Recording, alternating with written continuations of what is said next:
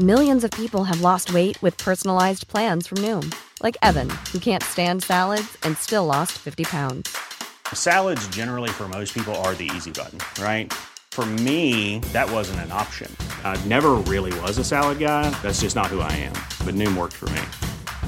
Get your personalized plan today at Noom.com. Real Noom user compensated to provide their story. In four weeks, the typical Noom user can expect to lose one to two pounds per week. Individual results may vary. Inicia las noticias de la tarde con Jesús Martín Mendoza en Heraldo Radio.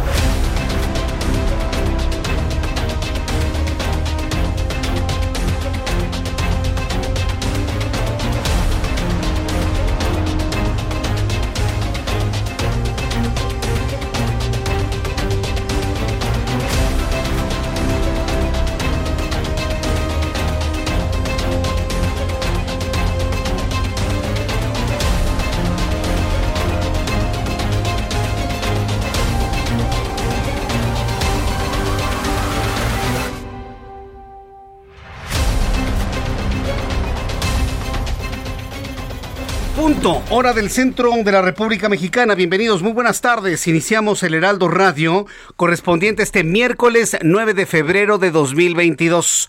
Vaya día de noticias, vaya día de información.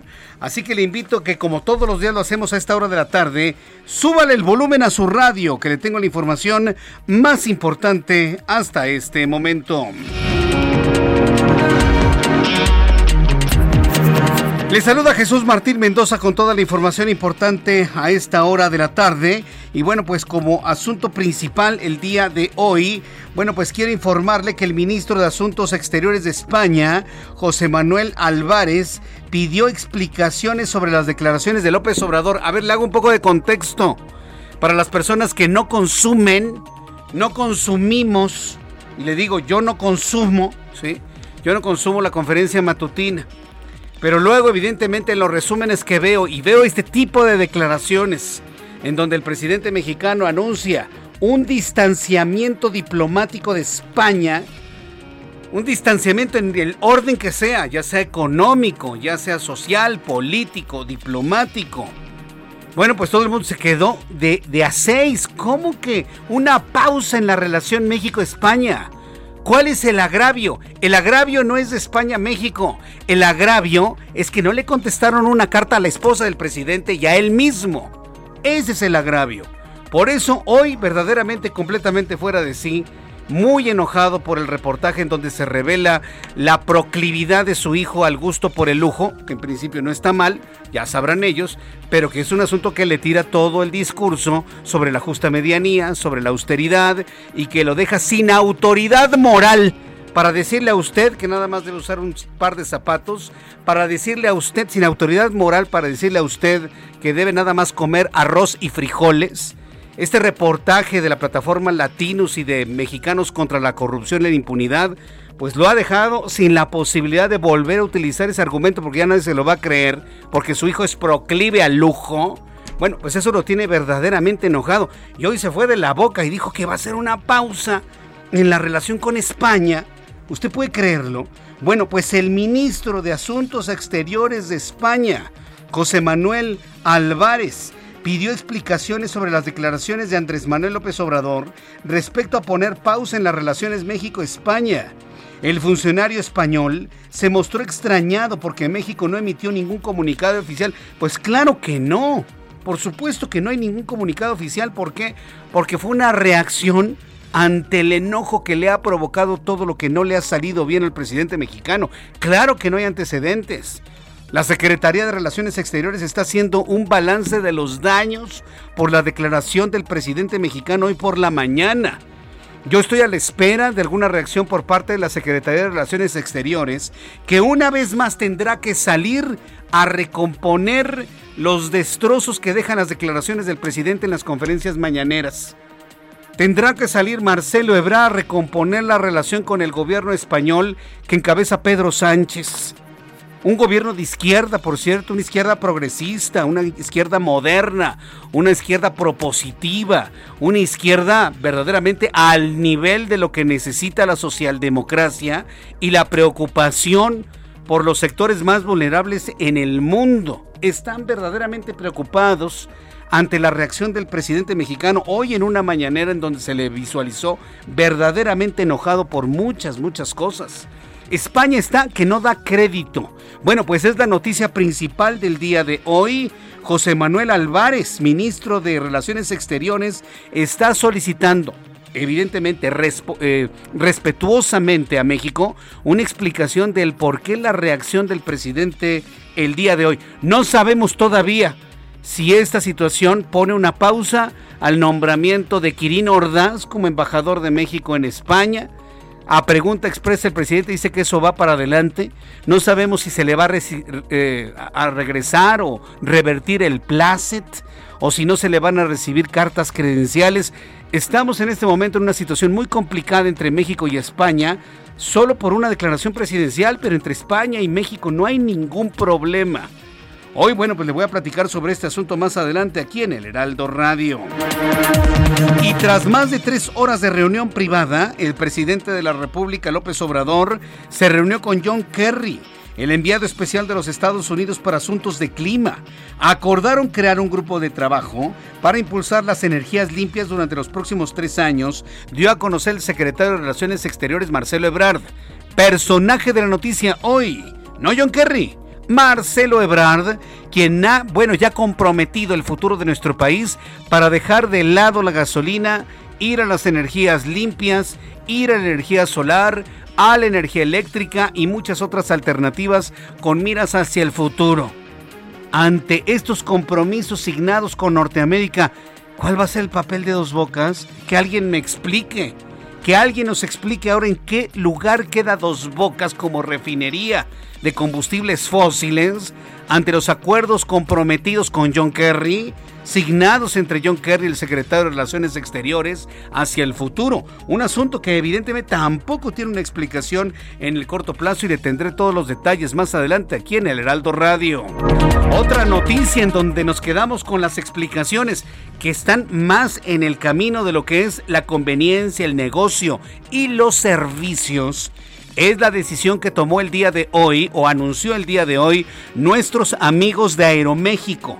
Usted sabe que Aeroméxico son nuestros amigos en este espacio de noticias y bueno, pues esta aerolínea ha confirmado operaciones desde la terminal aérea de Santa Lucía. Lo que no queríamos que ocurriera finalmente, Aeroméxico ha decidido operar algunos vuelos, algunos destinos desde Santa Lucía a partir del mes de abril. De manera concreta, dos vuelos diarios, uno a Mérida, Yucatán y otro a Villahermosa, Tabasco. Y este miércoles fueron detenidos tres presuntos implicados en el asesinato de la periodista Lourdes Maldonado, cuya muerte en Tijuana desató una movilización nacional contra la violencia hacia la prensa, que por cierto fue uno de los, de los momentos más rescatables de la conferencia matutina hoy del presidente López Obrador, quien anunció que ya se tenía la detención al menos de los asesinos materiales de Lourdes Maldonado. Juez de distrito de Nueva York sentenció a 10 años de prisión a Iván Reyes Arzate, excomandante de la extinta Policía Federal por tráfico de cocaína en los Estados Unidos, luego de que en 2020 el exfuncionario se declaró culpable por ese delito. También le tendré los detalles más adelante aquí en el Heraldo Radio. En este resumen de noticias, aquí en el Heraldo Radio le informo que la Organización Mundial de la Salud hizo un llamado a los países desarrollados para aportar un total de 23 mil millones de dólares para que países en desarrollo tengan acceso a vacunas, tratamientos e insumos para luchar contra COVID-19 y poner fin a la emergencia sanitaria durante este año. En las noticias deportivas que platicaremos hoy con Roberto San Germán, le informo que la NFL confirmó que regresará a México al Estadio Azteca durante su conferencia de prensa en vísperas del Super Tazón número 56 el comisionado Roger Godel aseguró la vuelta de un partido en el mes de noviembre de este año 2022. Es las 6 de la tarde con 9 minutos hora del centro de la República Mexicana. Vamos a revisar las condiciones viales y todas las noticias que suceden en el Valle de México. Saludo a nuestros compañeros reporteros urbanos. Javier Ruiz, gusto en saludarte. Muy buenas tardes. El gusto es mío, Jesús Martín. Excelente tarde. Y mencionar, Jesús Martín, que están trabajando servicios periciales justamente en un hotel con razón social Tasco, ubicado en la calle de Lorenzo Muturini, casa cruce con la, calle de Bolívar, esto es en la colonia obrera, donde pues fue encontrado en el interior de este hotel una persona de aproximadamente 50, 60 años de edad en signos vitales. Los peritos pues ya trabajan en este punto para determinar pues el motivo por el cual falleció este este hombre. Hay que manejar con precaución, principalmente sobre Lorenzo Boturini, para quien deja atrás la calzada San Antonio Abad, la zona del eje central, y esto en dirección hacia la calzada de la Viga en lo que corresponde a San Antonio Abad, ya para esta hora, con avance complicado y lento, una vez que se deja atrás Lucas Alamán y para quien desea llegar principalmente al entronque con el viaducto Miguel Alemán o con la calzada de Tlalpan para continuar, el sentido opuesto de la calzada San Antonio Abad, el avance es mucho más aceptable, incluso es una buena alternativa para quien desea llegar a la avenida José Marisa Saga bien para continuar sobre la avenida 20 de noviembre. De momento, Jesús Martín, el reporte que tenemos. Muchas gracias por la información, Javier Ruiz. Estamos atentos, buenas tardes. Daniel Magaña, me da mucho gusto saludarte a esta hora de la tarde. Bienvenido. ¿Cómo estás? ¿En dónde te ubicamos?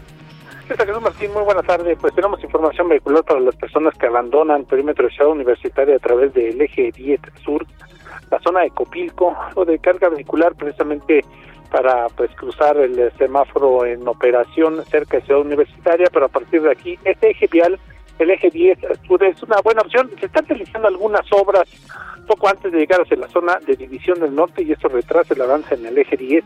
A partir de aquí hasta la incorporación hacia la avenida División del Norte encontrará algunos rezagos vehiculares, pero en términos generales una circulación aceptable esta tarde para quien se incorpora hacia la zona de División del Norte o bien a través del eje 10 sur también ingresa hacia la avenida Pacífico. El reporte de Jesús Martín. Muy buena tarde. Muchas gracias por la información, Daniel Magaña. Continuamos atentos. Continuamos atentos. Saludo con mucho gusto a mi compañero Mario Miranda. Hola Mario, ¿en dónde te ubicamos a esta hora de la tarde? Buenas tardes. ¿Qué tal Jesús Martín? Buenas tardes. Pues tenemos información vial de la zona surponiente. Informarle a los amigos automovilistas que encontrarán buen avance en el anillo periférico en el tramo de Paseo de la Reforma a Barranca del Muerto, esto en ambos sentidos. Avenida Constituyentes del Periférico Observatorio con vialidad estable en ambos sentidos. Avenida Observatorio de Sur 122 al anillo periférico con carga vehicular en ambos sentidos. Y finalmente la calle 10 de Escuadrón de 101 a periférico con buen avance. Martín, seguimos pendientes. Muchas gracias por esta información. Gracias, Mario Miranda. Buenas tardes.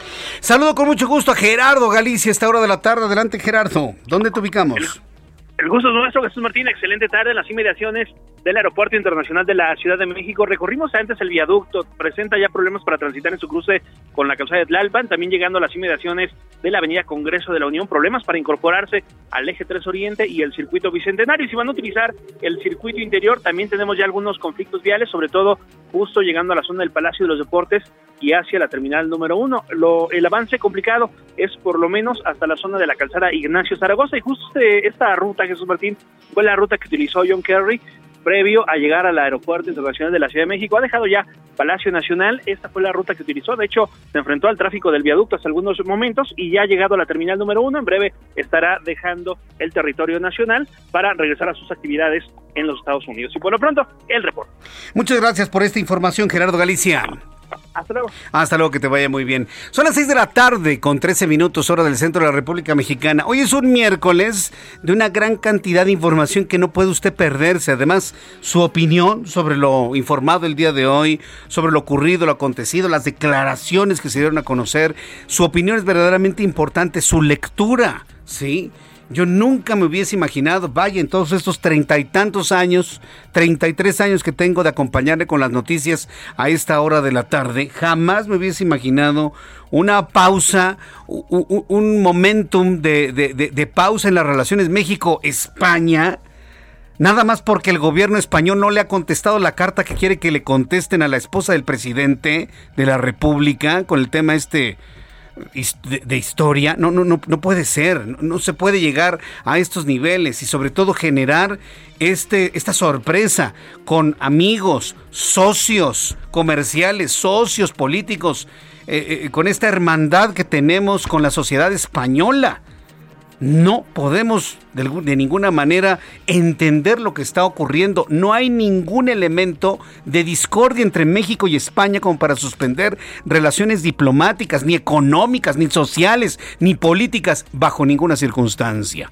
Entonces, bueno, pues yo le invito para que me dé sus comentarios a través de mi cuenta de Twitter, arroba Jesús Martín MX, a través de YouTube en el canal Jesús Martín MX. Y bueno, pues otros asuntos que comentó hoy el presidente de la República que, vaya, en nuestro programa de noticias no me compete ni mencionarlos ni plantearlos, pero que también son noticia y que también han dejado verdaderamente un halo de preocupación a quienes nos dedicamos a acompañarle con la información, a compartirle las noticias, a, a convertirnos en parte de su entorno durante las tardes, durante las mañanas, durante el mediodía, para informarle de cómo se encuentra México, de cómo se encuentra el mundo. Ahora resulta que todas las baterías están en contra de personas que hacemos este, esta noble profesión, ya sabe que a mí no me gusta decirle oficio sin detrimento a los oficios, pero esto es una profesión porque todos los días nos estamos preparando, todos los días nos preparamos para entrar a sus hogares, al lugar donde usted trabaja, cuando hace ejercicio, donde se transporta usted. Es una profesión en todo el sentido de la palabra y que de esta manera se ponga en duda nuestra honorabilidad, nuestra probidad, nuestra credibilidad pues la verdad no me parece justo, de ninguna manera, bajo ninguna circunstancia. Bueno, pues lo platicaremos también en los próximos minutos aquí en el Heraldo Radio. Ya son las 6 de la tarde con 15 minutos hora del centro de la República Mexicana y vamos a revisar qué es lo que sucedía un día como hoy en México, el mundo y la historia, un 9 de febrero con Abraham Arriola. Amigos, bienvenidos. Esto es un día como hoy en la historia. 9 de febrero 1913 en la Ciudad de México se inicia el movimiento armado conocido como la Decena Trágica, la cual culminará con la muerte del presidente Francisco I. Madero. 1969, el avión Boeing 747 o Jumbo realiza su primer vuelo. 1978, en España, Carmen Conde entra en la Real Academia Española, convirtiéndose en la primera mujer que forma parte de esta institución. Además, en 1995 el presidente Ernesto Cedillo revela la verdadera identidad del guerrillero subcomandante Marcos. Hoy es el Día Internacional de la Pizza y también es el Día del Odontólogo. Amigos, esto fue un día como hoy en la historia. Muchas gracias. Muchas gracias ah, por la información. Muchas gracias por la información a mi compañero Abraham Arreola. Vamos a revisar las condiciones meteorológicas que prevalecen en la República Mexicana. Finalmente, es eh, qué es lo que vamos a esperar en las próximas horas en materia de de clima y de pronóstico del tiempo. El Servicio Meteorológico Nacional, que depende de la Comisión Nacional del Agua, está informando sobre el tránsito todavía del Frente Frío número 28, una masa de aire frío asociada y vaguada polar. Para las personas que me ven a través de YouTube, en el canal Jesús Martín MX, les estoy mostrando el alertamiento ya finalmente de color naranja.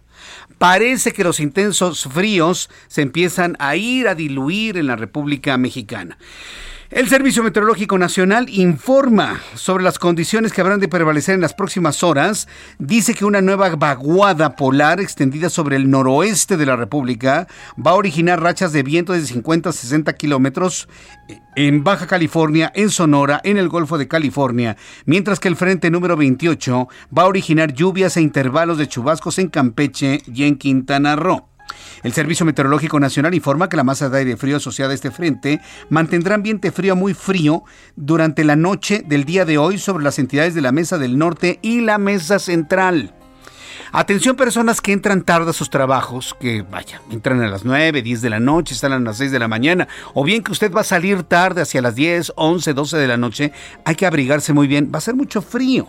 Inclusive para mañana la temperatura de, al amanecer en la capital de la República estará rondando entre los 5 y los 6 grados. Llévese una chamarra muy buena. Recuerde, para evitar el frío, o mejor dicho, para evitar que el calor de nuestro cuerpo escape, póngase unos buenos calcetines, unas buenas calcetas, abrigue bien sus pies, abrigue bien sus manos y abrigue bien su cabeza.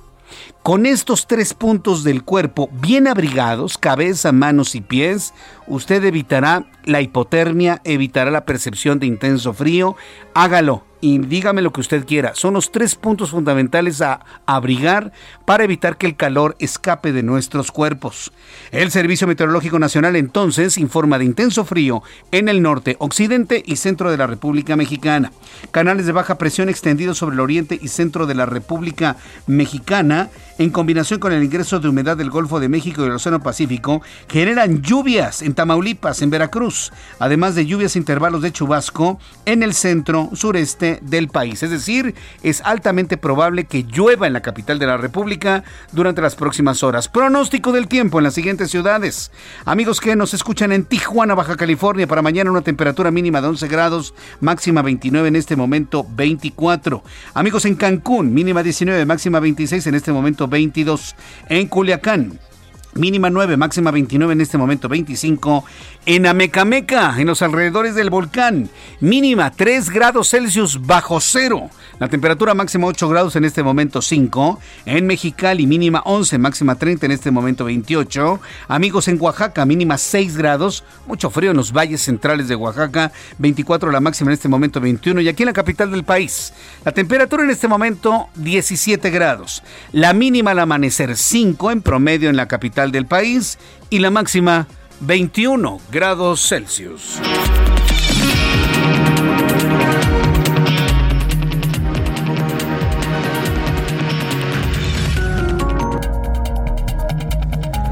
Ya son las 6 de la tarde con 20 minutos, las 6 de la tarde con 20 minutos hora del centro de la República Mexicana. Escucha usted el Heraldo Radio. Yo soy Jesús Martín Mendoza con toda la información importante del día de hoy. Por favor, anote, póngale un circulito al 9 de febrero en su calendario. Anote en su blog de notas, porque yo estoy seguro que usted lleva una anotación de las noticias importantes de este año. Anote 9 de febrero, ¿eh? Oh, vaya cantidad de información que se ha generado el día de hoy emanada mucha desde la, de la conferencia matutina en donde hoy vimos a un presidente de la República visiblemente enojado, visiblemente molesto, dando declaraciones que verdaderamente nos dejaron a todos verdaderamente sorprendidos, ¿sí? Y bueno, pues uno de los asuntos importantes del día de hoy es la visita de John Kerry, el enviado especial del gobierno de los Estados Unidos en materia de clima para nuestro país. ¿A qué vino John Kerry? John Kerry vino a confirmar el compromiso de México como socio comercial de Estados Unidos de que vamos a ir a una reforma eléctrica que respete el medio ambiente. Que vamos a ir a una reforma eléctrica que respete los tratados comerciales ya establecidos en el TEMEC o en el UMSCA, como ellos le dicen. A confirmar que efectivamente se vaya una reforma eléctrica, pero que no dañe los compromisos ya adquiridos entre México y los Estados Unidos. Ese fue el fin de John Kerry y se reunió tres horas con el presidente de la República. Un cuarto objetivo de la reunión de John Kerry, corregirle la plana Ken Salazar, quien hizo declaraciones de mano izquierda, ¿sí? Para no tener problemas con el presidente y que fueron malentendidas como un apoyo restricto de Estados Unidos a la reforma del presidente de la República, cosa más falsa y lejana de la realidad. Al contrario, Hoy el gobierno ha confirmado que no le gusta la reforma eléctrica del presidente de la República.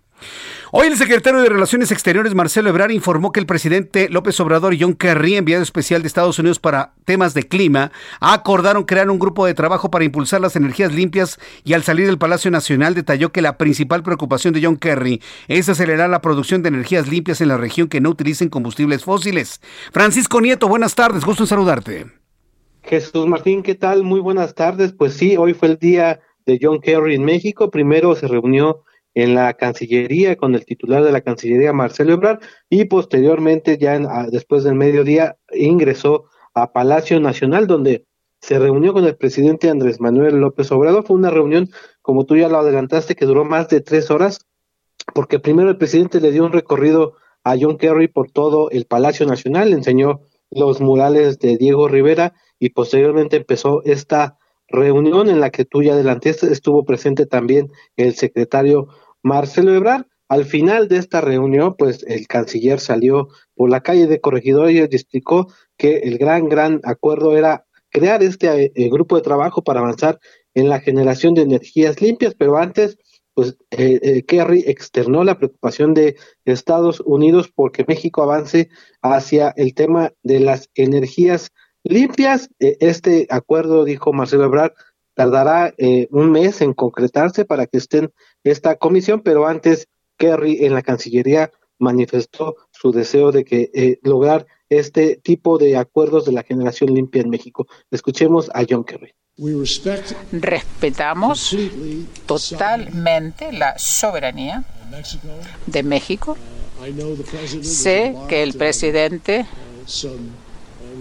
ha comenzado a hacer algunas reformas que son importantes para él y para su país. Lo que nosotros queremos hacer es trabajar con México para reforzar, como dijo la secretaria Gramhold, fortalecer la posibilidad de que el mercado sea abierto, competitivo Jesús Martín, pues esto fue parte de lo que ocurrió el día de hoy con John Kerry. Correcto, pues muy completa toda esta información.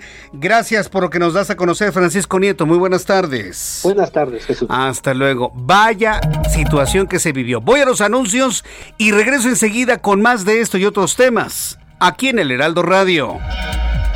Escuchas a Jesús Martín Mendoza con las noticias de la tarde por Heraldo Radio, una estación de Heraldo Media Group. Escucha las noticias de la tarde con Jesús Martín Mendoza. Regresamos.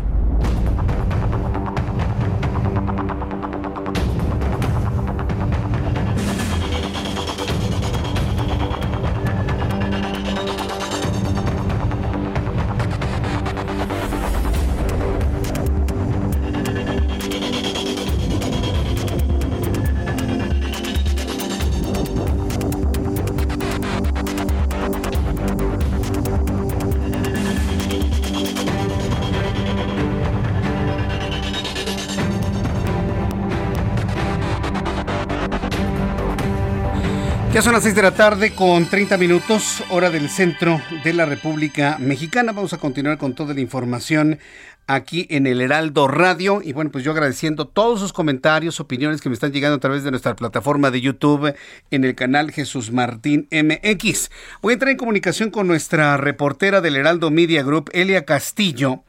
Ella nos va a informar que el Movimiento de Regeneración Nacional, es decir, Morena, está perfilando una reforma electoral para el mes de mayo, en donde se busca que se discuta en extraordinario después de las elecciones y también, pues la opinión del embajador Ken es respetable, pero no es de peso para los diputados, dice Moreira. Son dos temas sin duda interesantes. Ahora sí, ¿no? Morena en contra del embajador estadounidense. Hace, unos, hace unas horas, no días, hace unas horas Morena le aplaudía a Ken Salazar y ahora que tanto Ken Salazar como el gobierno de Estados Unidos han aclarado lo que yo ya les había dicho, de que jamás se había avalado la reforma de López Obrador, ahora lo quieren quemar en leña verde.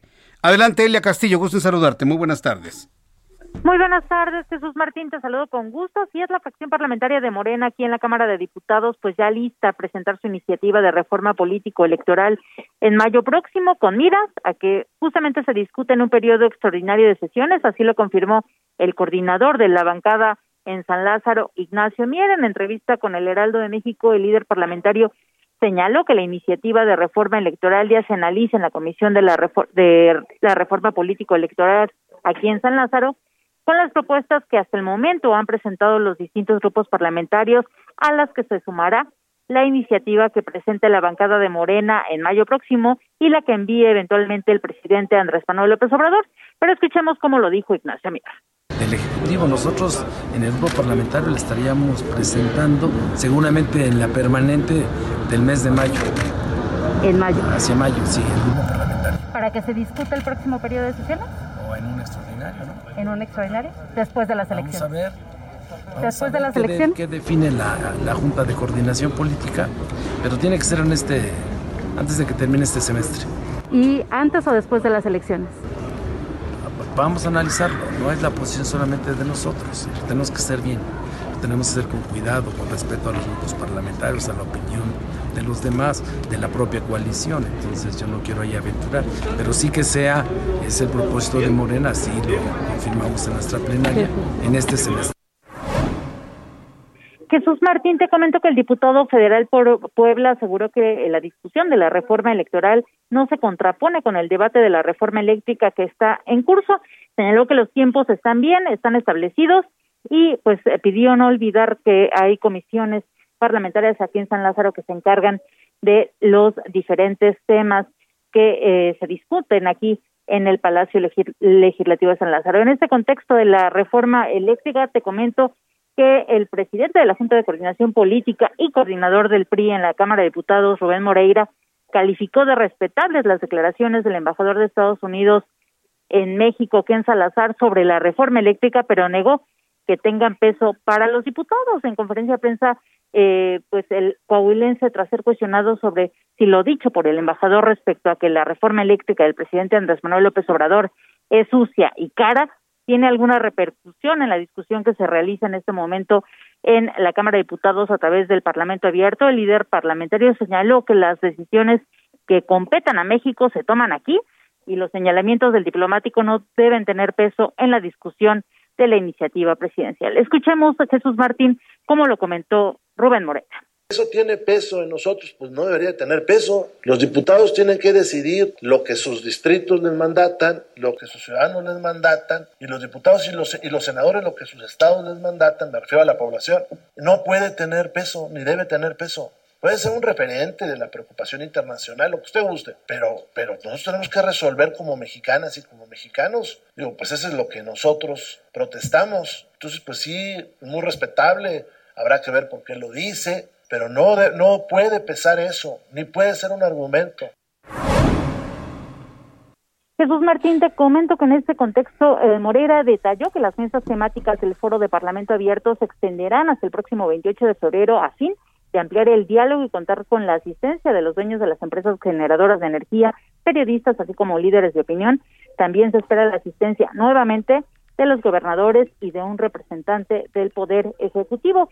Eh, se perfila la presencia de los directivos de empresas como Bimbo, Pachoco, Walmart, FEMSA, Kimberly y así como los representantes, incluso dueños de las empresas generadoras de electricidad, entre ellas Iberdrola. Esto fue lo que adelantó el presidente de la Junta de Coordinación Política aquí en la Cámara de Diputados. Sí, ese reporte que te tengo. Muchas gracias por la información. Elia. Muy buenas tardes. Hasta luego, muy buenas tardes. Ya son las 6 de la tarde con 35 minutos, hora del centro de la República Mexicana. Hay imágenes, hay videos de Marcelo Ebrard, secretario de Relaciones Exteriores, después de la visita de John Kerry, que fue cuestionado sobre esta declaración a bocajarro, ¿no? O, cómo calificarla de bote pronto, esta declaración de ocurrencia, porque vaya, nadie lo sabía, perdóneme, en el gobierno federal nadie sabía de esto. Lo que me confirma lo que yo ya le he venido diciendo durante mucho tiempo.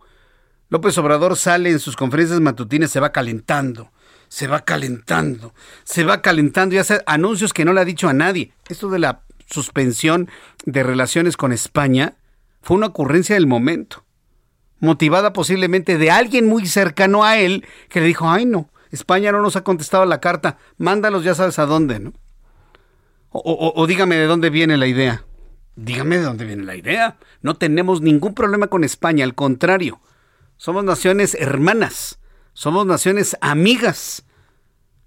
Hay algunos que le llaman a España como la madre patria. Algunos se va a ofender, evidentemente. Pero ni madre ni hermana. Somos países amigos a la luz del siglo XXI. Es la puerta de entrada a Europa desde nuestra perspectiva pausar las relaciones nada más porque el gobierno español ha considerado no contestar una carta que no tiene ningún sentido? ¿De plano se está buscando una cortina de humo de ese tamaño para que no hablemos del tema de su hijo José Ramón López Beltrán, que le gusta? Está bien, yo no voy a poner en duda eso, ¿no? Que, le guste lo que le guste, ¿no? Que el que le guste el lujo y le, le gustan las cosas buenas, qué bueno por él, ¿no? Que le va bien en su negocio de chocolate, qué bueno, que le va bien con las cervezas, qué bueno. Pero entonces, que no me vengan con que nosotros debemos utilizar un par de zapatos y comer frijoles con arroz.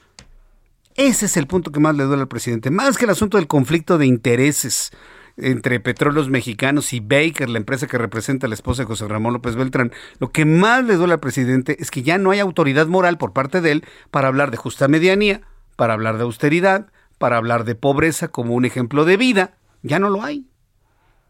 ¿Por qué? Porque su hijo resultó igual que todos los hijos de los presidentes de México. Desde mi punto de vista, y esto ya es como opinión personal, opinión, ¿no? Como nos van a pedir que digamos, yo pienso que eso es lo que más le duele, más que el conflicto de intereses con Pemex, que él tiene plena certeza que no, no existe.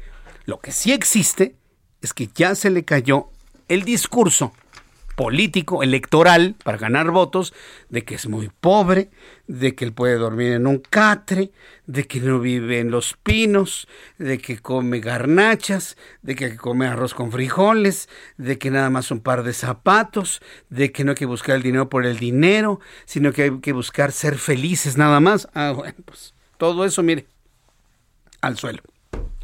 Por eso ha estado muy enojado hoy el presidente de la República. Por eso, definitivamente. Y ya en un afán de verdad de aporte, de aporte, yo le diría al presidente que tenga calma, ¿eh? Se puede enfermar, se puede enfermar grave, y eso no nos conviene ni a él, ni a su gobierno, ni a nosotros, a nadie, absolutamente. Ni adeptos ni adversarios, a nadie. Entonces, la recomendación es que se cuide, que tome las cosas con calma, que eso es lo que tiene que enfrentar un gobernante.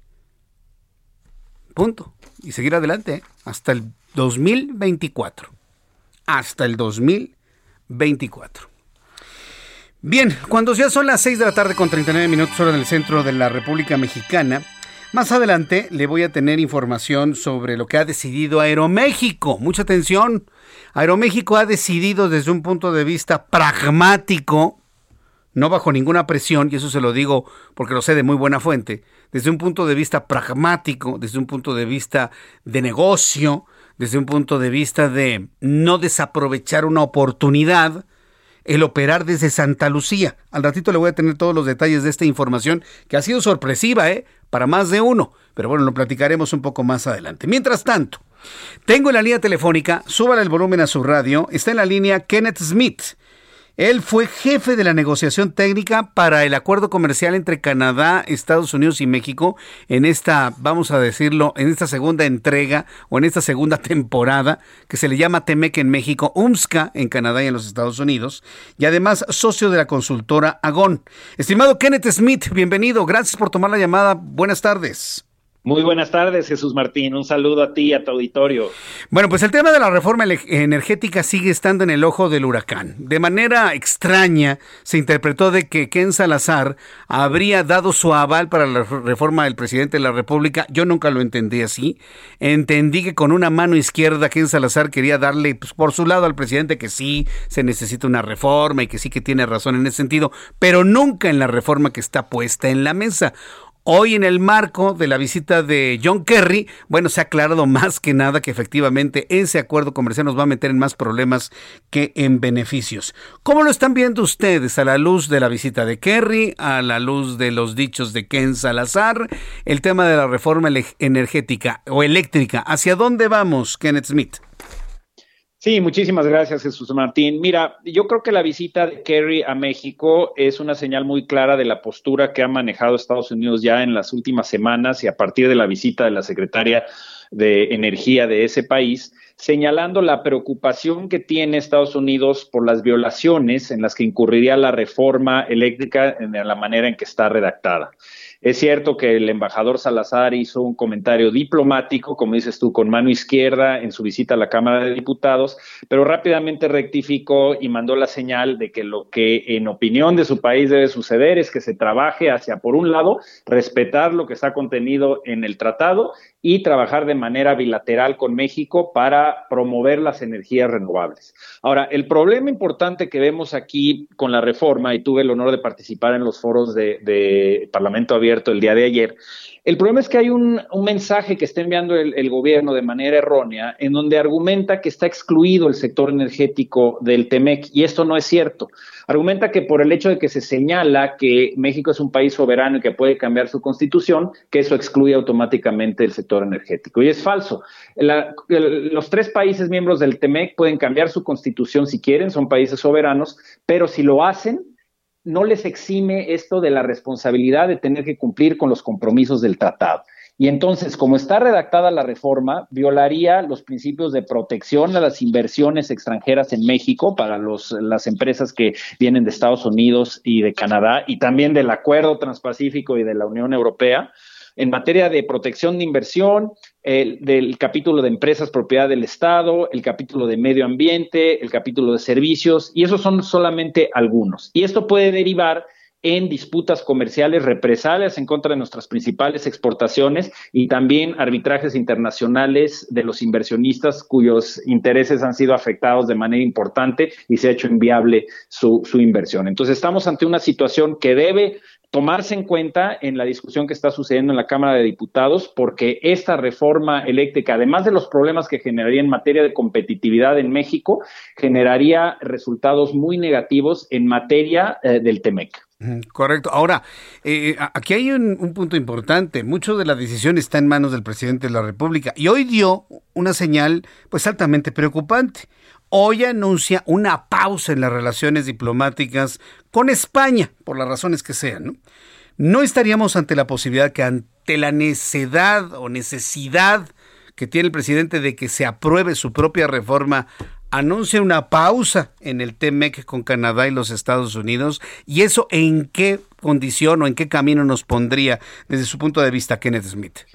Mira, no creo que suceda simplemente porque la realidad económica eh, no la podemos tapar con un dedo. Es decir, eh, el tratado de libre comercio que tenemos con Estados Unidos y Canadá tiene un valor total de un billón de dólares, es decir, mil veces mil millones de dólares. Simplemente entre Estados Unidos y México es de alrededor de 700 mil millones de dólares. Entonces, lo que se pone en juego eh, al, al, violar el tratado es ese acceso irrestricto que tenemos, que tanto éxito ha generado eh, eh, y divisas e ingresos para los agricultores mexicanos, para el sector automotriz, electrodoméstico, acero y una gama muy amplia de productos en donde, gracias al tratado, hemos estado trayendo inversión extranjera en los últimos 25 años y nos hemos convertido en la octava potencia exportadora a nivel mundial. Eso es lo que está en juego. Por supuesto, el gobierno está impulsando la, la contrarreforma eh, obviamente con un objetivo de tratar de darle el control del sistema eléctrico a la Comisión Federal de Electricidad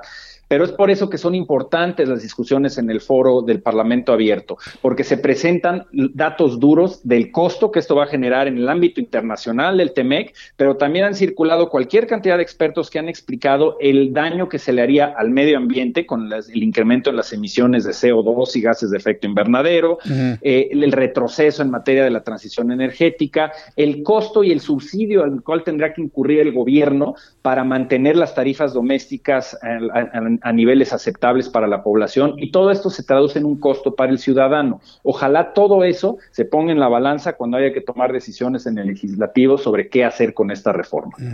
Bueno, eh, esto me parece que es, es, importante en cuanto a que se ha abierto precisamente este parlamento abierto, pero ahora eh, eh, Kenneth Smith, eh, aquí, la pregunta es, ¿qué es lo que tendríamos que esperar en el corto o en el mediano plazo? Yo, yo viendo la, experiencia, no nada más ahora que ha sido presidente de la República, desde que fue jefe de gobierno, es difícil, muy difícil hacer cambiar a López Obrador, eh, hacerlo cambiar de opinión. Y hoy vimos una reunión con John Kerry de más de tres horas. ¿Eso en sí mismo lanza algún tipo de mensaje? ¿Cómo, cómo interpretar esto, este, Kenneth? Mira, que hay que interpretarlo en el sentido de que, por un lado, es cierto lo que dice John Kerry, que se está trabajando una agenda trilateral para combatir los efectos del cambio climático, promover la descarbonización de las economías norteamericanas y todo lo que se acordó en la cumbre de líderes de noviembre. Pero a puerta cerrada, como suele suceder en estas reuniones, se ponen los temas difíciles sobre la mesa. Y en efecto, sin lugar a dudas, eh, la posición de Estados Unidos es clara en el sentido de ya haber recibido mucha presión de su Congreso, de los gobernadores, de las propias empresas, para tratar de garantizar que se cumpla el TEMEC, así como México lo está haciendo ante Estados Unidos, demandándolos en el sector automotriz y exigiendo cumplimiento. Estados Unidos está haciendo lo mismo en México. Entonces, esta es una señal clara que al final del día, y hay que decirlo, el diputado Moreira tiene toda la razón al señalar que no es eh, a través de presiones de otro gobierno que tiene que tomar una decisión la soberanía en México, en la Cámara de Diputados. Se tiene que analizar en sus propios méritos y en base a los beneficios o efectos negativos eh, sobre los mexicanos. Pero sin lugar a dudas, esto genera en el ámbito de la política exterior y la política comercial una presión adicional sobre nuestro gobierno este, en un momento en donde queremos que el TEMEC funcione lo mejor posible, porque ha sido hasta ahora el motor que nos está ayudando, eh, no tan, tanto como quisiéramos en términos de crecimiento económico, pero sí nos está ayudando a anclarnos a la economía estadounidense y crecer por parte del sector exportador y ayudarnos a salir de la crisis. No queremos poner eso en riesgo. Kenneth Smith, yo quiero agradecer mucho estos minutos de comunicación, de análisis con el auditorio del Heraldo Radio. A mí lo personal me parece que tanto la visita de la secretaria de Energía como ahora John Kerry, el enviado especial de clima del, gobierno de los Estados Unidos, son señales muy, muy, muy, claras, ¿no? Del interés que tiene Estados Unidos de mantener un orden y un camino hacia el futuro en el tema de los energéticos, pero también preocupado de las decisiones que se tomen en México, ¿no, Kenneth? Es correcto. Al final del día eh, me preguntaban si el interés de Estados Unidos en este tema es únicamente para defender a sus empresas. Yo creo que hay que verlo de una manera trilateral. Está en el interés de México, de Canadá y Estados Unidos de tener una política energética en América del Norte eficiente, que baje los costos de la energía y que ayude a que nuestros sectores productivos sean más competitivos con respecto al resto del mundo. Eso es lo que nos va a generar empleo productivo y atracción de inversión extranjera a México. Yo creo que esa es eh, eh, la visión que se tiene que tener a largo plazo. Kenneth Smith, agradezco mucho estos minutos de comunicación con el auditorio del Heraldo. Gracias, un fuerte abrazo y nos saludaremos en una oportunidad futura. Muy buenas tardes. muchas gracias, Jesús. Hasta pronto. Es Kenneth Smith. Todos recordamos a Kenneth Smith, él fue jefe de la negociación técnica para el Acuerdo Comercial de Libre Comercio, para el Tratado Comercial TEMEC. A mí no me gusta el nombre TEMEC. ¿eh? ¿Qué significa TEMEC? Tratado México, Estados Unidos y Canadá. ¿Por qué nos ponemos al principio? A ver. ¿Por qué no ponemos primero Estados Unidos, que es el país más grande, luego Canadá y luego México, en tamaños de economías, ¿no? ¿Sí? Entonces, ¿o por qué no lo ponemos por orden alfabético? Será primero Canadá, luego Estados Unidos y luego México, ¿no? ¿Sí? El TSEM, ah, pero ahí no gusta, ¿no? Nos tenemos que poner siempre en primer lugar. Por eso yo le digo OMSCA. Bueno, pues Kenneth Smith fue precisamente jefe del equipo de negociadores para este acuerdo comercial en su segunda etapa, vamos a llamarlo así, con Canadá, Estados Unidos y México. Vamos a ver finalmente qué es lo que ocurre. Mañana va a ser un día importante, ¿eh?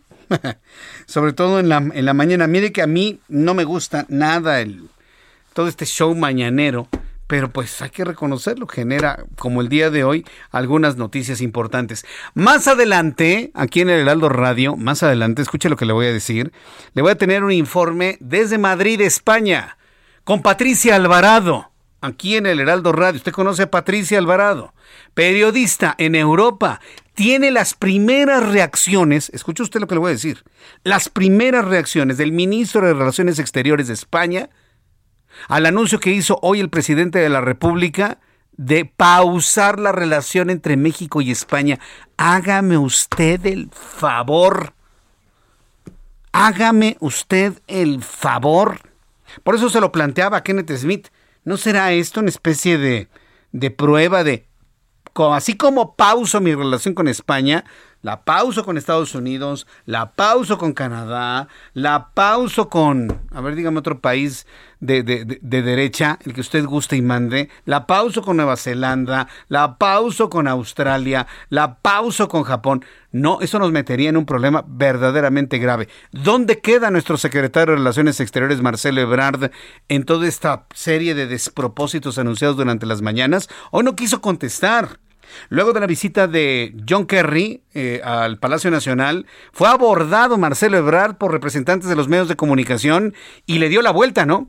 tenemos lo que ocurrió, ¿no? A ver, súbale el volumen a su radio porque le voy a presentar lo que ocurrió en el momento en que llegaron los reporteros, rodearon a Marcelo Ebrard, cuestionándolo sobre este anuncio de la pausa en las relaciones diplomáticas entre México y España. Sobre España, sobre España.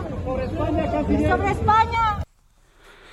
Simplemente Marcelo Ebrard levantó las cejas, abrió los ojos y se encaminó directamente hacia las instalaciones del Palacio Nacional. Era evidente que, claro, la información la tenía, pero que no quería emitir ningún tipo de comentario que pudiese utilizar pues la presidencia de la República para defenderse. Yo en lo personal sigo esperando alguna comunicación por parte de la Cancillería mexicana. En todo este desorden en nuestras relaciones internacionales ha quedado un poco en el olvido lo que sucede con Panamá. Quiero informarle que Panamá hasta este momento no ha dado, y lo pongo con mayúscula, N-O de no, N-O, no, ha dado ningún tipo de placet al nombramiento de Jesús Rodríguez como próxima embajadora de México en Panamá todo se está perfilando a una nueva negativa, sobre todo si tomamos en cuenta la posición que tiene un país como Panamá en su avance, en su desarrollo, en su modernidad en materia de derechos humanos, en protección a la familia, en derechos de las mujeres. Entonces, bueno, pues todo parece indicar que se va perfilando a una segunda negativa por parte de Panamá. Las cosas no andan bien. ¿eh? Yo tengo la obligación de decirle las cosas como están, ¿eh? Y finalmente lo que está sucediendo en cada uno de los, de los ámbitos de, la administración federal. Y esa es la realidad, nos guste o no nos guste. ¿Qué es lo que tenemos que hacer usted y yo? Pues seguir trabajando, seguir trabajando con fuerza, con ánimo, con entrega, con, con deseo, pensando fundamentalmente en nuestro país. Después de los anuncios, después de los mensajes, aquí en el Heraldo Radio le voy a platicar finalmente lo que ha decidido Aeroméxico. Aeroméxico ha sido considerada como la la, aerolínea estandarte o la línea de bandera, vamos a llamarlo así, de nuestro país. Hubo un tiempo que fue mexicana, pero bueno, pues a la ausencia de mexicana de aviación, bueno, pues Aeroméxico ha tomado finalmente este papel de ser pues la aerolínea insignia, la aerolínea de bandera de México ha decidido operar dos vuelos desde la base militar de Santa Lucía. Después de los anuncios, le voy a presentar un resumen con las noticias más importantes. Le tendré la actualización de los números de COVID-19. Le informaré lo que Aeroméxico ha dado a conocer el día de hoy en cuanto a su decisión de operar vuelos desde Santa Lucía. Todo esto y mucho más. Después de los anuncios, aquí en el Heraldo Radio.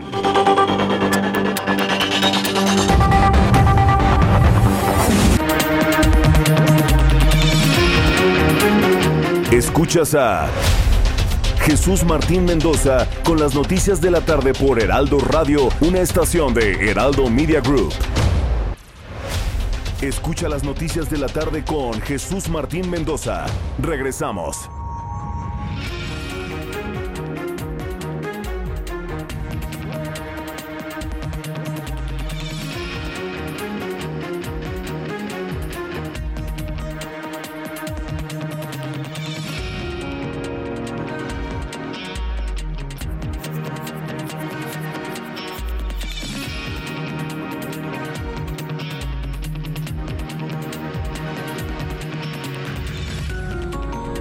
Ya son las 7 en punto, las 19 horas en punto hora del centro de la República Mexicana. Le presento un resumen con las noticias más importantes en el Heraldo Radio.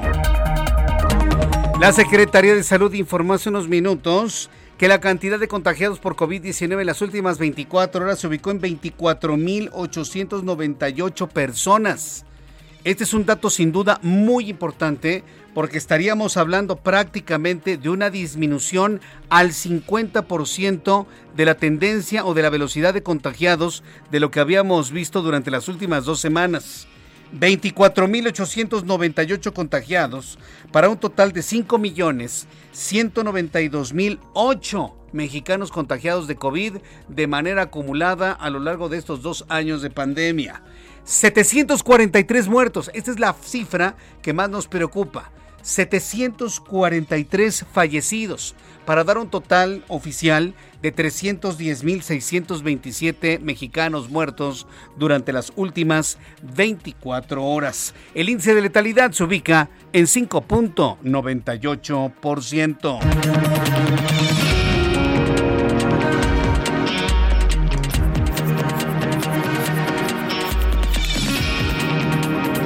En más de este resumen de noticias, el ministro de Asuntos Exteriores de España, José Manuel Álvarez, ha pedido y solicitado de manera respetuosa a nuestro país explicaciones sobre las declaraciones del presidente de la República, Andrés Manuel López Obrador, con relación a poner en pausa las relaciones diplomáticas entre México y España. El ministro de Relaciones Exteriores español se mostró profundamente extrañado porque México no ha emitido ningún tipo de comunicación oficial ante este arrebato, ¿cómo llamarlo?, del presidente de la República. En entrevista con el Heraldo Radio hace unos minutos aquí en nuestra emisora de noticias en todo el país, Kenneth Smith, jefe de la negociación técnica para el acuerdo comercial entre Canadá, Estados Unidos y México, pidió al Poder Legislativo mexicano que tome en cuenta que la reforma eléctrica tendrá como consecuencia un gran daño al medio ambiente, así lo dijo, el retroceso en materia energética, costos y subsidios que debe garantizar el gobierno federal para mantener las tarifas para la ciudadanía, además de violar el UMSCA por lo que Estados Unidos está solicitando que México respete los acuerdos signados en el Tratado de Libre Comercio entre Canadá, Estados Unidos y México. Obviamente con un objetivo de tratar de darle el control del sistema eléctrico a la Comisión Federal de Electricidad pero es por eso que son importantes las discusiones en el foro del Parlamento abierto, porque se presentan datos duros del costo que esto va a generar en el ámbito internacional del TEMEC, pero también han circulado cualquier cantidad de expertos que han explicado el daño que se le haría al medio ambiente con el incremento en las emisiones de CO2 y gases de efecto invernadero, eh, el retroceso en materia de la transición energética, el costo y el subsidio al cual tendrá que incurrir el gobierno para mantener las tarifas domésticas a niveles aceptables para la población y todo esto se traduce en un costo para el ciudadano. Ojalá todo eso se ponga en la balanza cuando haya que tomar decisiones en el legislativo sobre qué hacer con esta reforma. En otras noticias, personaje de la noticia el día de hoy, sin duda alguna, Felipe Calderón Hinojosa, presidente de México 2006-2012. Felipe Calderón fue nombrado titular de la Comisión de Medio Ambiente y Sustentabilidad de la Federación Internacional de Automovilismo. Busca regular organismos automovilísticos de 143 países en temas como la movilidad y el cuidado del medio ambiente, dio a conocer el expresidente mexicano a través de sus redes sociales. Enhorabuena al presidente de México, Felipe Calderón, 2006-2012. Un tribunal federal rechazó eliminar una deuda fiscal de 689.3 millones de pesos fincada en abril de 2020 a los empresarios Miguel Alemán Velasco y Miguel Alemán Magnani como obligados solidarios de la aerolínea Interjet, empresa confesa de haberse quedado con impuestos que retuvo a sus clientes y a sus empleados. La Fiscalía General del Estado confirmó la muerte de Miguel Fernández del M2, lugarteniente del cartel Jalisco Nueva Generación en Tierra Caliente, Michoacán. También le informo en este resumen de noticias un estudio del programa de política de drogas del Centro de Investigación y Docencia Económicas, el CIDE. Sí, el CIDE. Ese que quiere desaparecer López Obrador a través de, mm, eh, de la señora Álvarez Bulla. Bueno, pues el CIDE reveló que durante 2020 se identificaron 150 grupos delictivos, además se identificaron 179 rivalidades entre ellos. De acuerdo con una investigación del CIDE, qué bueno que el CIDE sigue investigando, qué bueno que el CIDE sigue siendo independiente, qué bueno que el CIDE siga revelando la verdad de estas cosas. De acuerdo con una investigación del CIDE, el cartel Jalisco Nueva Generación tiene presencia en 23 estados, lo que convierte al grupo delictivo en el de mayor expansión en nuestro país. La Organización Panamericana de la Salud llamó a México a la prudencia al considerar que la reducción de casos de COVID puede marcar la desaparición de la cuarta ola de contagios.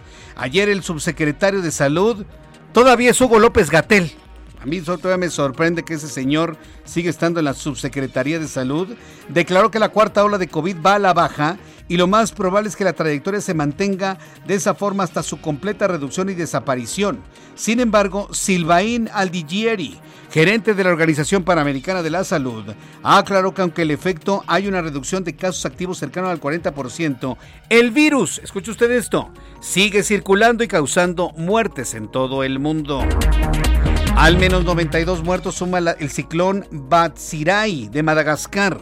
Las autoridades advirtieron que estas cifras pueden empeorar porque algunas zonas siguen estando incomunicadas tras el paso del frente climático en uno de los países más golpeados por los niveles de hambruna reportados.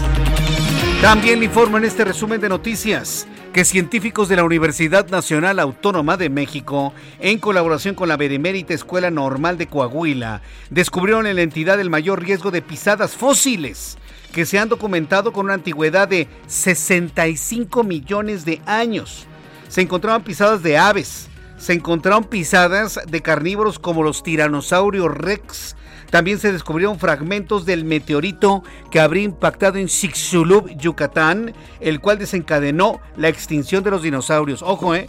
La UNAM está aclarando, desencadenó el proceso de extinción.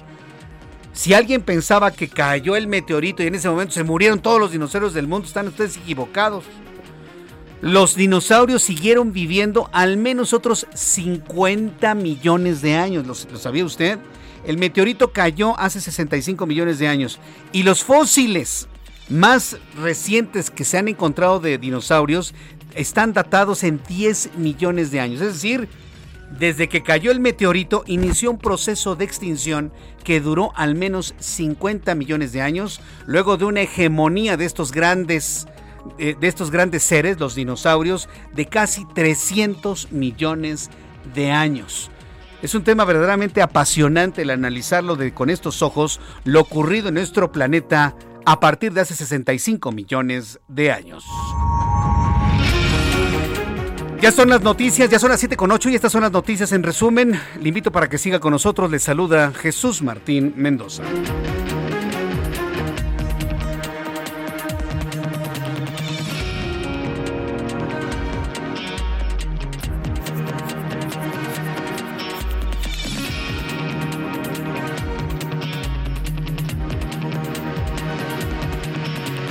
Son las 7 con 9, las 7 con 9 hora del centro de la República Mexicana. Continuamos con la información aquí en el Heraldo Radio. Fíjese que están trascendiendo en este momento declaraciones, declaraciones de la ministra Olga Sánchez Cordero. Un saludo para la ministra Olga Sánchez Cordero, que mire que ha hecho un trabajo verdaderamente excepcional como presidenta de la mesa directiva de la Cámara de Senadores. Ha tratado de mantener los equilibrios, y digo ha tratado porque verdaderamente en esa posición es verdaderamente complicado. Luego de su experiencia como secretaria de Gobernación, ahora como presidenta de la mesa directiva del Senado de la República, pues ha mantenido buenos niveles de diálogo, de interlocución, a veces no, no del, gusto de muchos legisladores. Eh, lo, lo, comento porque es sin duda alguna un personaje importante en el, en el ámbito legislativo de nuestro país. Bueno, pues la ministra Olga Sánchez Cordero fue eh, cuestionada por reporteros de todos los medios de comunicación, inclusive del Heraldo Media Group, sobre su opinión a estas declaraciones de la mañana del presidente de la República sobre la pausa, y subrayo la palabra pausa porque esa es la palabra que usó el presidente, que dentro del ámbito eh, diplomático, pues este, como no existe, nadie sabe cómo interpretar lo que significa una pausa en la relación con el país. Bueno, quiero presentarle estos 30 segundos de las declaraciones de Olga Sánchez Cordero. ¿La tienes, este Ángel? Este es Ángel Arellano, ¿eh? rapidísimo. Olga Sánchez Cordero contestó así a las preguntas de los reporteros que en el Senado de la República rodearon a Olga Sánchez Cordero para pedir una primera impresión de lo que para ella significa pausar la relación entre México y España. Y esto fue lo que comentó. pausa. pausa para mí no es ni cortar una relación, al contrario, es una pausa. Pausa es pausa. como, en las, como, como, como en las este en la música. En, en, la danza. Pero ya está pidiendo explicación del gobierno de España, ya está pidiendo explicaciones sobre esta pausa. Yo no sé, oh, a ver, no sé el contenido de la palabra pausa para el presidente, por eso no me puedo pronunciar.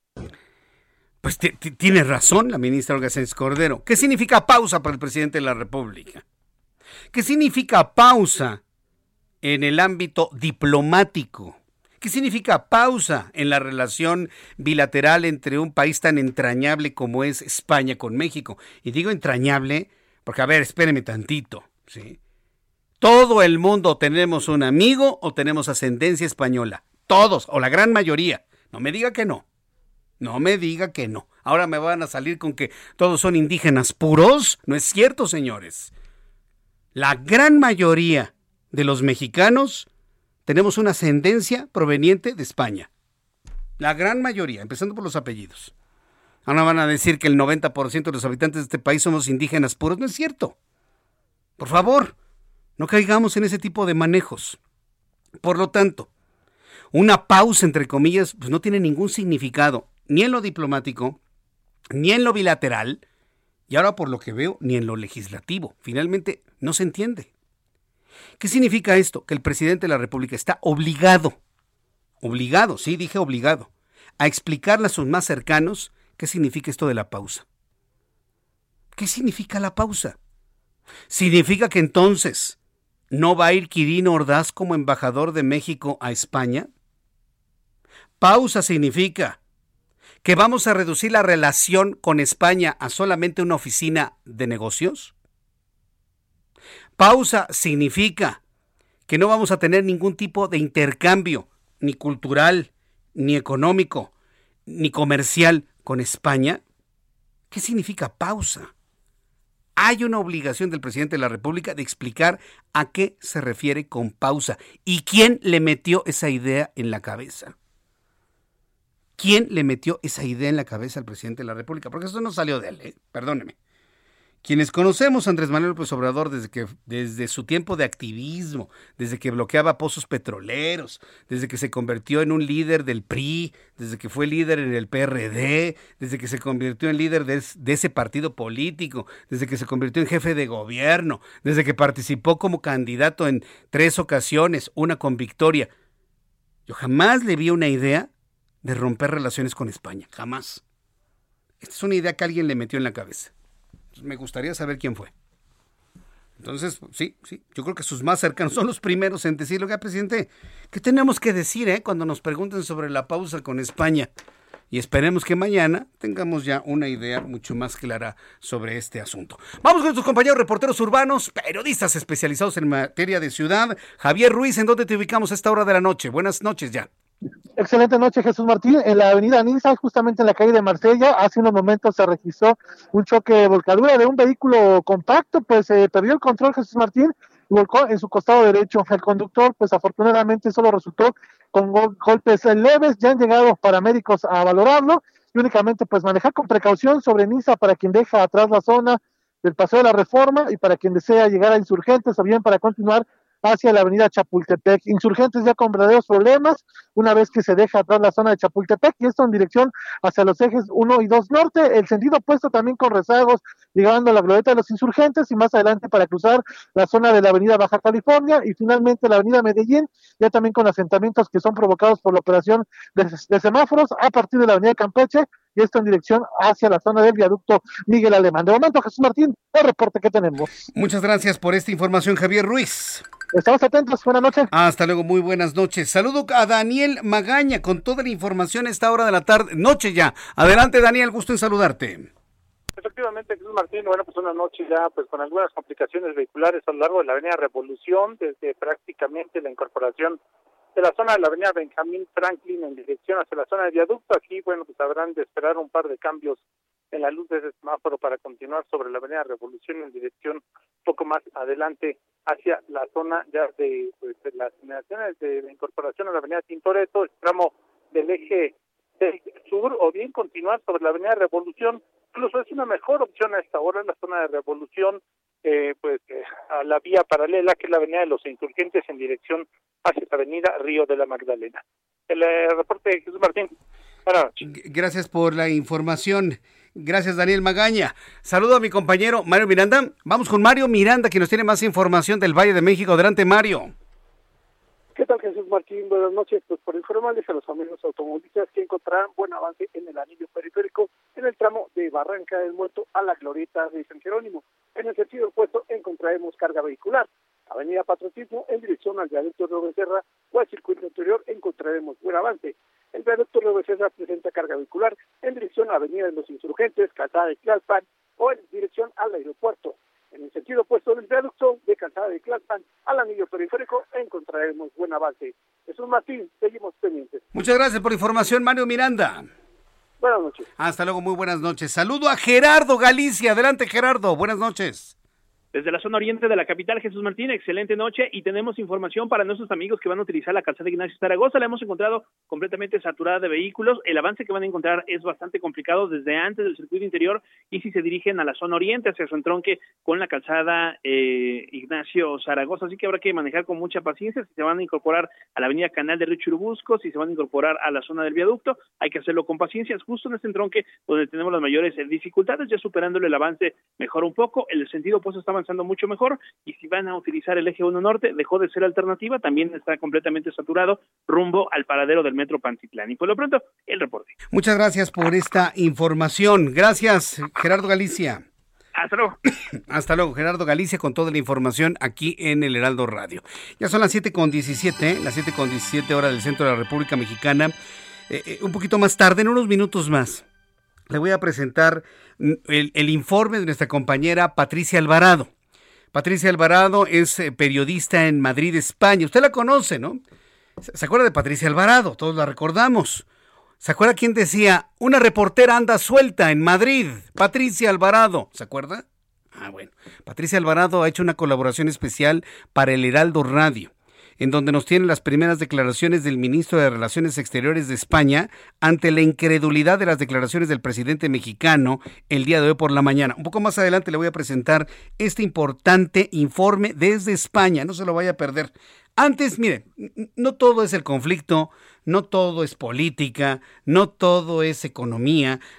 sí, debo ser muy claro en esto. Así que mire, tome aire, exhale, tome un poquito de aire exhale, porque le tengo algo muy interesante que va a ocurrir en la capital de la República y tiene que ver con el arte, tiene que ver con lo artístico. Porque hay más mundo, de verdad hay más mundo, y lo artístico también se convierte en algo verdaderamente importante para nuestro país. Del 10 al 13 de febrero, es decir, a partir de mañana y hasta el 13 de febrero, se va a realizar la Feria de Arte Directo de Artista. Esto ocurrirá, es una exposición en el Campo Marte, en el poniente de la Ciudad de México a partir de mañana y hasta el 13 de febrero. Para hablar sobre ello, me da mucho gusto saludar a Dafne Ibargüengoitia, quien es, directora ejecutiva de BADA. Estimada Dafne Ibargüengoitia, gracias por estar con nosotros en el Heraldo Radio. Muy buenas noches. Hola, buenas noches. Muchas gracias a ti por esta invitación. A ver, ¿en qué consiste esta Feria de Arte Directo de Artista en el Campo Marte a partir de mañana y hasta el 13 de febrero? Dafne. Pues mira, es una feria, es nuestra segunda edición en, México. Vamos a presentar 150 artistas y el concepto de BADA, BADA significa Buenos Aires Directo de Artista, pues es una feria que nació en Buenos Aires hace 10 años con ese concepto del contacto directo entre el público y el artista. Nosotras creemos que, que nadie puede hablar mejor de la obra que el artista y acortar esa brecha del intermediario es una se convierte en una experiencia para el, el, comprador o el visitante, el que ve la obra, ¿no? Porque puede ver ver la obra a través de pues de las palabras del artista y, y eso bueno pues eh, nos hemos visto año con año cómo va creciendo esta feria porque también a los artistas les gusta mucho tener este contacto directo con su público y pues aquí estamos aquí estamos en esta plataforma que te digo hoy presenta, bueno, mañana a 150 artistas y es una fiesta de arte. O sea, estamos ahorita aquí en pleno montaje en Campo Marte y me gustaría invitar a todo tu auditorio a que viniera en este de mañana al domingo, como decías, de 11 de la mañana a 8 de la noche, para que vivan el arte, estén en contacto con el arte, lo, lo disfruten, porque vamos a tener bueno, pues 150 propuestas maravillosas, pero intervenciones, esculturas, grabados, pintura, un área de, gastronomía increíble al aire libre, viendo la maravillosa bandera de nuestro país. Así que de verdad no se pueden perder este evento y nos va a encantar recibirlos. Además es un espacio abierto, ventilado para pues pues favorecer todo este tema y que la gente que viene se sienta seguro de que pues es un espacio completamente ventilado. Correcto. Estoy revisando la página de internet. para todo el público que está interesado en, disfrutar de esto, la página es bada.com.mx, así como suena, B, B alta A D A, bada.com.mx. Y estoy observando cuáles van a ser los artistas de este 2022. A mí en lo personal, Daphne Ibargüengoitia, me ha impactado mucho Colectivo Limoneros, sobre, sobre todo por, por el, impacto de los colores que está presentando en, esta obra. Eh, vaya, se, ve que es obra completamente original y muy impactante. ¿Cómo, la definen ustedes, Dafne?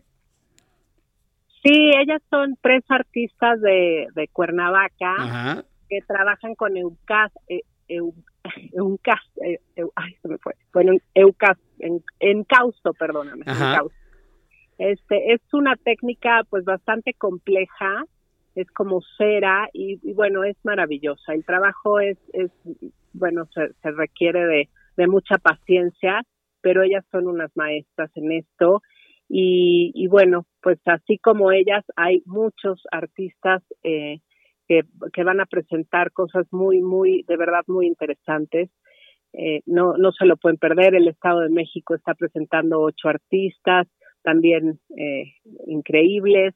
Vamos a tener un stand didáctico de lo que es el NFT, que es este arte digital que mucha gente no acaba de entender, pues si vienen a Bada, aquí van a entender perfectamente en qué consiste y cómo es. Y, y bueno, también eh, decirte que tenemos boletos de venta en Ticketmaster y en taquilla. Eso es importante porque por ahí había otras páginas que estaban vendiendo los boletos muy caros y no, el precio de entrada es 280 pesos solo en Ticketmaster y en taquilla. Ticketmaster y en taquilla 280 pesos. Bueno, pues a disfrutar del arte. También eh, la obra, por, por, lo que veo aquí en la página de internet de Pedro Trueba, eh, es, es, extraordinaria, ¿no? Esta combinación de colores profundos con mucha luz. A mí, a mí la verdad, es, esto, me gusta, esto me gusta. Pues vamos a ir a disfrutar de todo esto en Bada y en el Campo Marte. Entonces, a partir de mañana y hasta el domingo, ¿verdad? ¿Nos repite este, el horario, por favor, Dafne y Barguengoitia? Sí, de jueves a domingo, de 11 de la mañana a 8 de la noche. Aquí pueden venir a pasar todo el día, porque de verdad no, no van a acabar de ver tanta cosa tan maravillosa. Bueno, me parece muy bien. Mucho éxito. Eh, gracias por tomar la comunicación y les deseo muchísimo éxito en esta experiencia allí en el Campo Marte. Un abrazo y gracias por estar aquí. Dafne. Muchas gracias a ti, muchas gracias por la difusión. Aquí los esperamos. Les va a ir muy bien, yo estoy seguro de ello. Gracias. Hasta, luego. Es Daphne Barguengoitia, directora ejecutiva de BADA. Entre a www.bada.com.mx. Y bueno, pues cuando habló precisamente Daphne sobre el tema de la, de la gastronomía, no, no, no, bueno. Yo estoy, yo estoy seguro que la mejor gastronomía, usted lo sabe, se lo presento aquí en el Heraldo Radio, Heraldo Televisión con Gastrolab, pues evidentemente se va a ver magnificado. Así que tiene todo, todo para poder disfrutar de momentos muy interesantes en Bada, ahí en el Campo Marte a partir de mañana y hasta el próximo domingo. Voy a los anuncios y regreso enseguida. Hay noticias importantes que se están aclarando en la página de El Mijis de Pedro Carrizales. Se está desmintiendo que haya sido encontrado su cuerpo sin vida. Vaya noticia. Le voy a tener todos los detalles después de los anuncios aquí en el Heraldo Radio le invito para que me escriba por Twitter, arroba Jesús Martín MX. Escuchas a Jesús Martín Mendoza con las noticias de la tarde por Heraldo Radio, una estación de Heraldo Media Group. Escucha las noticias de la tarde con Jesús Martín Mendoza. Regresamos.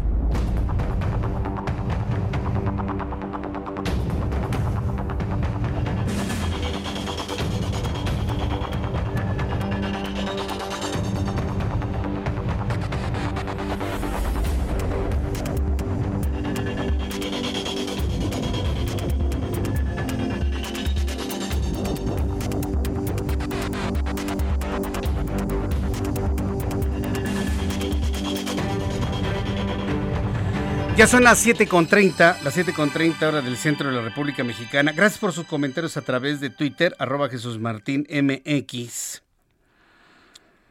Eh, me están diciendo que por qué Andrés Manuel López Obrador se pelea con los españoles y vive en un palacio construido por españoles. Ni le diga, ¿eh? Que eso queda aquí entre nos. Al fin que nadie nos oye, ¿eh? Al fin que nadie nos oye. Que quede aquí entre nos de que el Palacio Nacional fue construido por españoles. No, pues si se entera, olvídese. Se va a ir a vivir a Los Pinos. ¿Verdad? Que por cierto está abandonado ese lugar, ¿eh? Es una verdadera pena. Los alrededores con la maleza crecida. No, no, no, no, no. Es una cosa increíble. Algo que podría utilizar el presidente sin tener que dañar ese monumento histórico que es el Palacio Nacional. Ahí está arrumbado, ¿no? Nada más por una creencia muy, muy particular. El Palacio Nacional de México es la sede del Poder Ejecutivo Federal, ubicado en el oriente de la Plaza de la Constitución, en el centro histórico. Está construido en un área de 40 mil metros cuadrados, cuatro hectáreas, ¿de verdad? ¿A poco tiene cuatro hectáreas? Yo creo que es menos. Al formar parte de la mencionado conjunto arquitectónico en esa área de la ciudad, es consecuencia del patrimonio de la humanidad desde 1987. Es decir, tenemos a un señor que vive en un edificio patrimonio de la humanidad. ¿Qué significa esto? Que la UNESCO podría retirar el recurso económico que ofrece para la conservación del, Palacio Nacional por ser un patrimonio universal. Fíjese que ese es un tema interesante. hay que decirle a la UNESCO, ¿no? Que está siendo mal utilizado un edificio patrimonio de la humanidad. No es patrimonio de López Obrador, ¿eh? Es un patrimonio de toda la humanidad, el Palacio Nacional, desde 1987. Voy, a buscar a la UNESCO para saber qué es lo que ocurre con eso, ¿no? Cuando es modificado un patrimonio de la humanidad para hacer la vivienda de alguien, ¿sí? Sea quien sea, ¿no? Sea quien sea, dije. Su construcción inició en 1522 como segunda residencia de Hernán Cortés. Y que yo recuerde, Hernán Cortés era español. No era indígena puro. Era españolísimo Hernán Cortés. Encima de una parte del palacio de Moctezuma. Ese quedó abajo, enterrado, ¿no? Luego fue adquirido por la corona española y destinado para sede de los virreyes de la Nueva España. Pues claro, fue precisamente al Palacio Nacional cuando llegó Agustín de Iturbide, cuando consumó la independencia de nuestro país el 27 de septiembre, entró por estos arcos de entrada a la que, emulaban a la, plaza de, que está allá en Madrid, ¿no? Había unos arcos, ya no existen ahora, bueno, existían unos arcos que entraban a la Plaza Mayor, en ese caso la Plaza de la Constitución, le dio la vuelta a Agustín de Iturbide con su ejército trigarante, se detuvo frente al Palacio Nacional, ¿por qué? Porque era el lugar donde vivían los virreyes españoles, los virreyes de la Nueva España. Ay, qué interesante lo. Ahí lo dejo, ¿eh? Podemos hablar todavía más de, del origen español del Palacio Nacional en donde vive hoy el presidente que ha decidido pausar las relaciones con España. Hablando precisamente de esto, me da mucho gusto saludar a, eh, a, Beata Wonka. Ella es internacionalista, profesora de Relaciones Internacionales del TEC de Monterrey, ex embajadora. Eh, estimada Beata, me da mucho gusto saludarla. Bienvenida al Heraldo Radio. Muy buenas noches.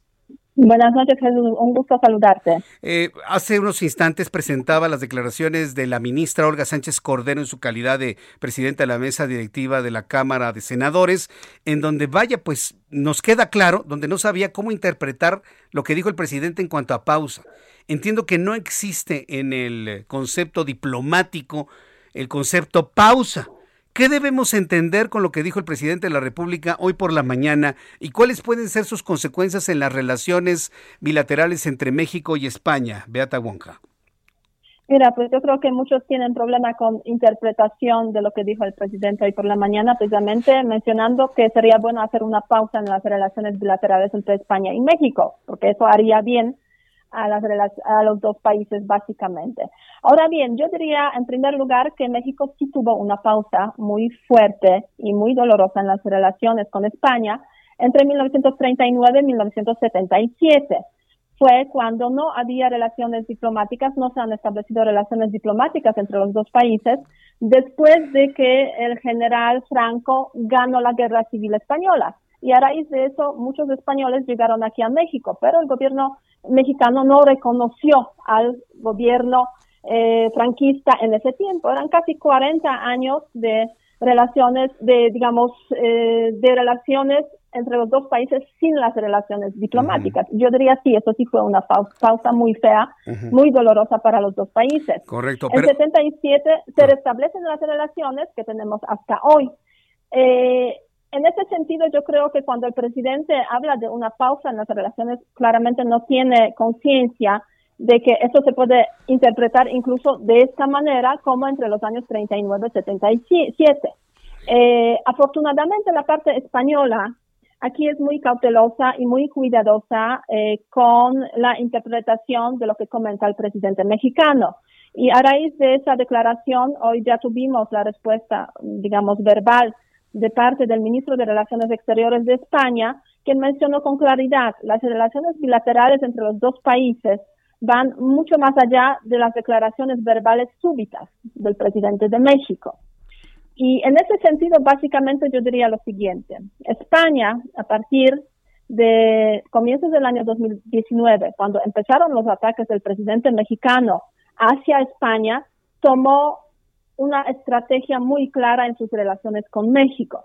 Minimizar lo que dice el presidente de México, evitar el empeoramiento de las relaciones mediante declaraciones que podrían, se puede decir, echarle más eh, aceite al fuego. Mm. Es una declara es una estrategia, yo diría, interesante que ha permitido de alguna forma, pues, eh, mantener esas relaciones a flote, pero también una estrategia, pues, un poco arriesgada para mm. España, porque, pues, eh, obviamente con esa estrategia España, pues, salva los intereses de muchas empresas que están aquí, con la excepción de las energéticas que están básicamente en el foco de atención del presidente mexicano, pero hay muchas otras que funcionan y funcionan muy bien. Pero es, yo creo que una estrategia que le daña, eh, digamos, eh, la imagen de España mm. Corto y mediano plazo. Eh, ¿Por qué? Porque básicamente España no responde a las acusaciones del presidente, simplemente las deja por ahí eh, llegando incluso a este punto de que el presidente pues diga, con eh, totalmente, con toda, se puede decir, holgura, pues sería mejor poner una pausa y la verdad es que nadie le puede hacer nada ni decir nada en ese contexto, eh, frenando ese, ese ataque o esos ataques que constantemente aparecen desde la presidencia mexicana hacia, hacia España. A ver, aquí, aquí hay un asunto que, que, que a mí en lo personal me llama la atención. Cuando se hace este contexto histórico, del periodo en la que hubo una pausa en las relaciones entre México y España en tiempos de Franco, bueno, pues podemos entender que era Franco. Y todos podemos entender que era Franco y lo que significaba Franco en ese, en ese entonces y todo lo que fue la salida de los españoles y el refugio que se les dio aquí en nuestro país. Vaya, había una razón de peso ante un dictador como Franco. Pero en este momento no hay ninguna razón de ese tamaño, este Beata, no, hay una razón. Es más, el gobierno español que encabeza Pedro Sánchez tendría en principio una afinidad con la ideología que actualmente gobierna nuestro país, por lo tanto no vemos una razón lógica, a menos que sea la falta de contestación a las cartas que ha indicado la esposa del presidente, que sean contestadas por España y que España las ha ignorado. Pero, pero eso no, no sería una razón de peso como para llegar a estos extremos, Beata, ¿o cómo lo ve usted? No, yo totalmente coincido con lo que tú estás comentando. O sea, no hay razón, efectivamente, porque, pues, eh, y además estamos hablando de dos gobiernos de ideologías similares, al fin y al cabo. Pedro Sánchez de, de izquierda, del partido PSOE, y además fue el primero que visitó en visita oficial eh, al presidente mexicano en, en enero, febrero de 2019 y por otra parte, pues aquí el presidente eh, mexicano también procede de, la izquierda latinoamericana. Entonces no hay razones ni ideológicas, podríamos decir, para estar aquí en el enfrentamiento. Ahora bien, sí hay dos asuntos efectivamente que están ahí pesando en esa relación y que parece que para el presidente mexicano pues tienen mucha más importancia que pues lo podríamos ver nosotros como analistas de esa relación bilateral, que es efectivamente el tema histórico el no reconocimiento, eh, no, o sea, no reconocimiento de, de, la, de, todos los males que supuestamente han hecho los españoles durante la conquista, o sea, no disculparse por, por la conquista básicamente, mm. eh, por una parte, y por otra parte el tema de las empresas energéticas que están en foco de, eh, de la lucha básicamente aquí en el escenario político mexicano a raíz de la propuesta de reforma del sector eh, eléctrico que ha hecho también el presidente mexicano. Entonces, esos son dos puntos cruciales y en, esos en ese contexto, pues el presidente usa esos dos argumentos, pues dependiendo un poco de cómo es la coyuntura y cómo le conviene usar esos argumentos. También me da la sensación que España se está convirtiendo poco a poco en una especie de, este, de argumento que saca cuando le conviene al presidente para no hablar de otras cosas. Claro. Recordemos que hoy, hoy ha habido el día básicamente de John Kerry, o sea, el enviado especial de los Estados Unidos que vino este, para hablar sobre temas climáticos y también sobre la reforma mm. del sector eléctrico. Y la verdad es que el tema casi desapareció a raíz del asunto de, eh, pues, frenar o hacer pausa en las relaciones con España, porque pues ese, ese tema pues fue el más eh, comentado y es más comentado, ¿no? O sea, el tema de Kerry, pues por ahí está arrinconado. Pues, sí, eh, bueno, en nuestro caso, en nuestro caso fue un tema principal lo de John Kerry, ya sigue siendo un tema principal los conflictos de interés derivados de la proclividad por el lujo de sus de su hijo o de sus hijos. Este, pero sí, yo estoy de acuerdo en que todo esto con España es más bien una cortina de humo para que no hablemos de los de los otros temas. Entonces, ese ingrediente es prácticamente real, ¿no? Está está en la mesa y está presente. Beata. Sí, o sea, sí, sin duda, o sea, es un, es un tema, es, un, es una realidad y, y desde la perspectiva de, España, pues eh, a mí sí me sorprende que tienen tanto aguante los españoles para este, soportar todos esos ataques y no me gustaría estar en la y el del embajador español aquí en México, mm. porque cada día que se despierta, pues está pensando a ver qué nos trae hoy la mañanera, ¿no? Y a veces trae cosas como de esta naturaleza, que exigen la respuesta incluso del ministro de Relaciones Exteriores, que no debería pasar. Y lo que más me sorprende es que todo eso ocurre después de que España dio beneplácito a la candidatura de eh, Ordaz. De, de eh, Ordaz, exactamente, que fue tan criticada aquí, se tardaron un poco, etcétera, por ahí hubo varios forcejeos, sí lo hicieron, como se puede decir, muestra de buena voluntad. Y después de eso reciben ese golpe. Eso me parece muy feo. Sí, no, no, muy mal. ¿Y, y España podría retirar el placet? Eh, eh, eh Beata, o, o, ya no puede haber, ya no, se puede revertir el general, No, una vez ya, o sea, a no ser que ocurrieran algunas circunstancias realmente muy, muy complejas, pero en general no, una vez ya dado el plazo, si no cambian las circunstancias, digamos, del candidato, de la persona como tal, pues se mantiene el beneplácito, o sea, en ese contexto no hay problema, y yo creo que no lo harían.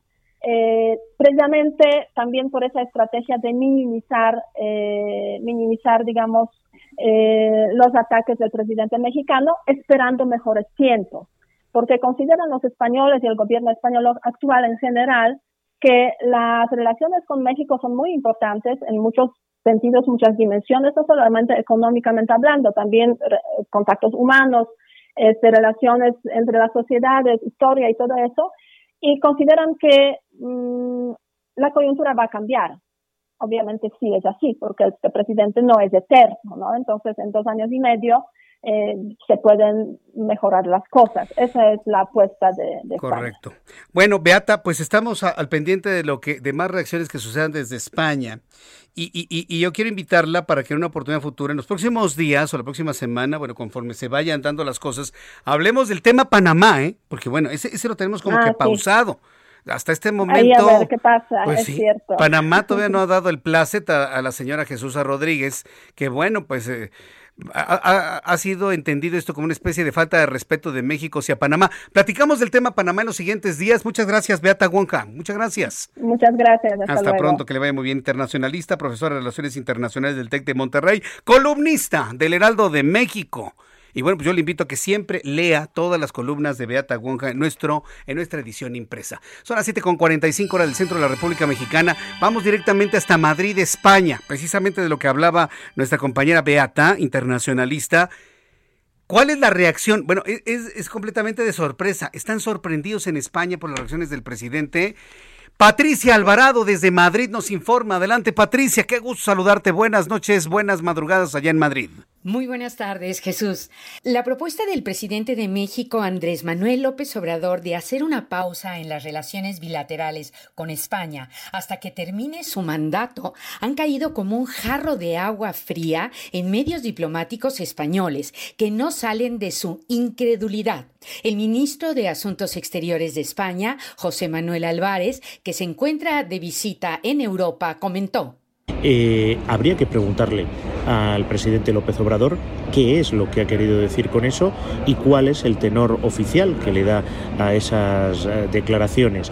Eh, al mismo tiempo, también expresar mi sorpresa porque se contradicen con las propias declaraciones del presidente López Obrador hace una semana y de su canciller eh, Marcelo Ebrard, con el que tuve un encuentro en Honduras cordial y con el que públicamente él ha saludado la relación con España. Lo que sí quiero decir es que la relación entre España y México es una asociación estratégica que va más allá de declaraciones verbales eh, súbitas o de palabras puntuales. Y también quiero dejar muy claro que el gobierno de España no ha hecho ninguna acción que pueda justificar una declaración de este tipo. Eh, y lo que demuestran las relaciones empresariales entre nuestros dos países no solamente que estén en pausa, sino que desde hace muchos años, y eso se puede verificar, los flujos de inversión en ambas direcciones no hacen más que incrementarse. Lejos de la pausa, de lo que estamos hablando es de un incremento de nuestras relaciones empresariales que los gobiernos que los gobiernos, ambos gobiernos, debemos acompañar. Lo más increíble, Jesús, es que el pasado 27 de enero parecían haberse encausado las relaciones entre México y España tras desencuentros desde 2019. El canciller Marcelo Ebrard y su homólogo español José Manuel Álvarez coincidieron en Honduras en la toma de posesión de la presidencia. Ahí habrían mantenido una plática en la que Álvarez le comunicó a Ebrard que el gobierno español daba el placet al nuevo embajador, Quirino Ordaz, que había sido propuesto en septiembre del año pasado por el mandatario mexicano. Ambos cancilleres comentaron que se abría una nueva página en las relaciones hispano-mexicanas. Pero las acusaciones de saqueo a México de empresas energéticas españolas han dado un nuevo giro a la ya tensa relación diplomática, a lo que se añade el malestar de López Obrador de que la compañía eléctrica Iberdrola decidiera contratar al expresidente mexicano Felipe Calderón como consejero. Las acusaciones de López Obrador de contubernio arriba y promiscuidad económica de los tres últimos gobiernos de Fox, Calderón y Peña Nieto, refiriéndose veladamente a las inversiones y relaciones comerciales con España, han sorprendido al gobierno español. Si bien el jefe de la diplomacia española, José Manuel Álvarez, subrayó que no hay una postura oficial, sino solo un comentario. Este es mi reporte desde Madrid. Jesús. Muchas gracias. Patricia Alvarado, desde la ciudad de Madrid, con estas reacciones que verdaderamente han sorprendido. Pero imagínense de lo que estamos hablando. España, gracias Patricia Alvarado, volveremos a estar en comunicación contigo ante cualquier novedad. Pero imagínense de lo que estamos hablando. Una reacción de suspender las relaciones con España, porque Iberdrola nombró a Felipe Calderón como uno de sus eh, ejecutivos clave en materia de, medio ambiente, no, no, no, no, no, bueno. Es, esto sí ya raya en la preocupación. En la preocupación, dije, en la preocupación.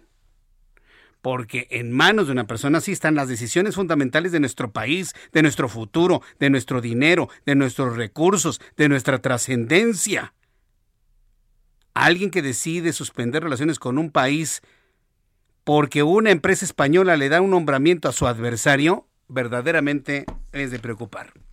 11 minutos y serán las 8. Como todos los miércoles, me da mucho gusto saludar a Mariano Rivapalacio con Bienestar H. Mi querido Mariano, qué gusto saludarte, bienvenido, muy buenas noches.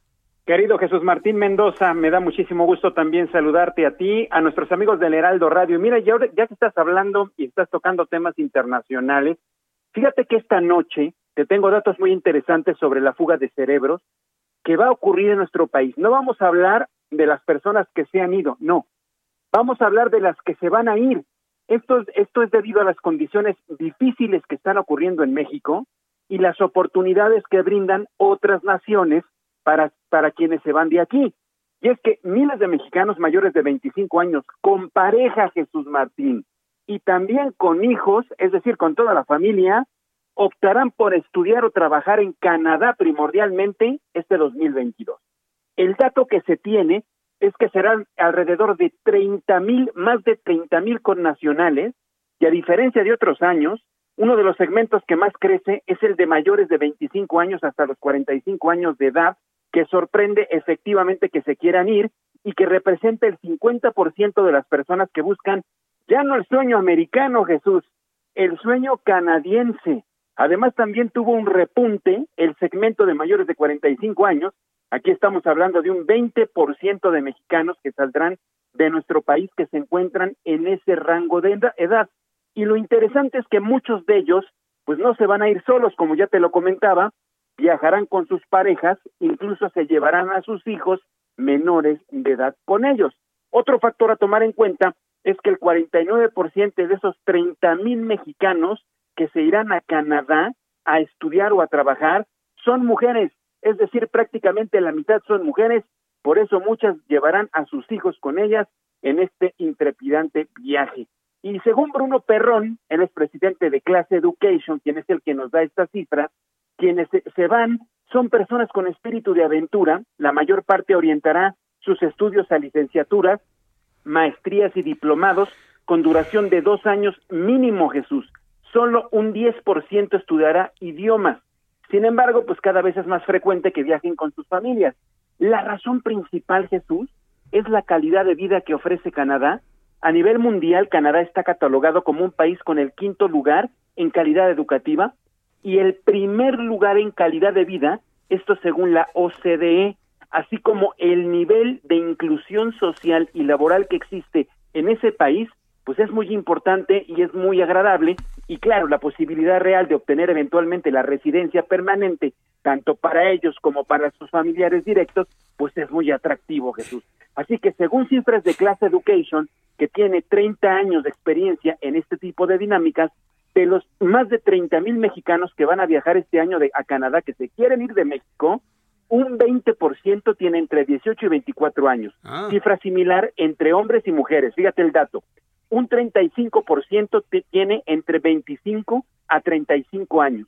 Un 15% tiene entre 35 y 44 años y un 20% tiene más de 45 años de edad. El porcentaje restante corresponde a menores de edad que van a estudiar eh, idiomas en ese país. Y te preguntarás, ¿por qué Canadá insistimos?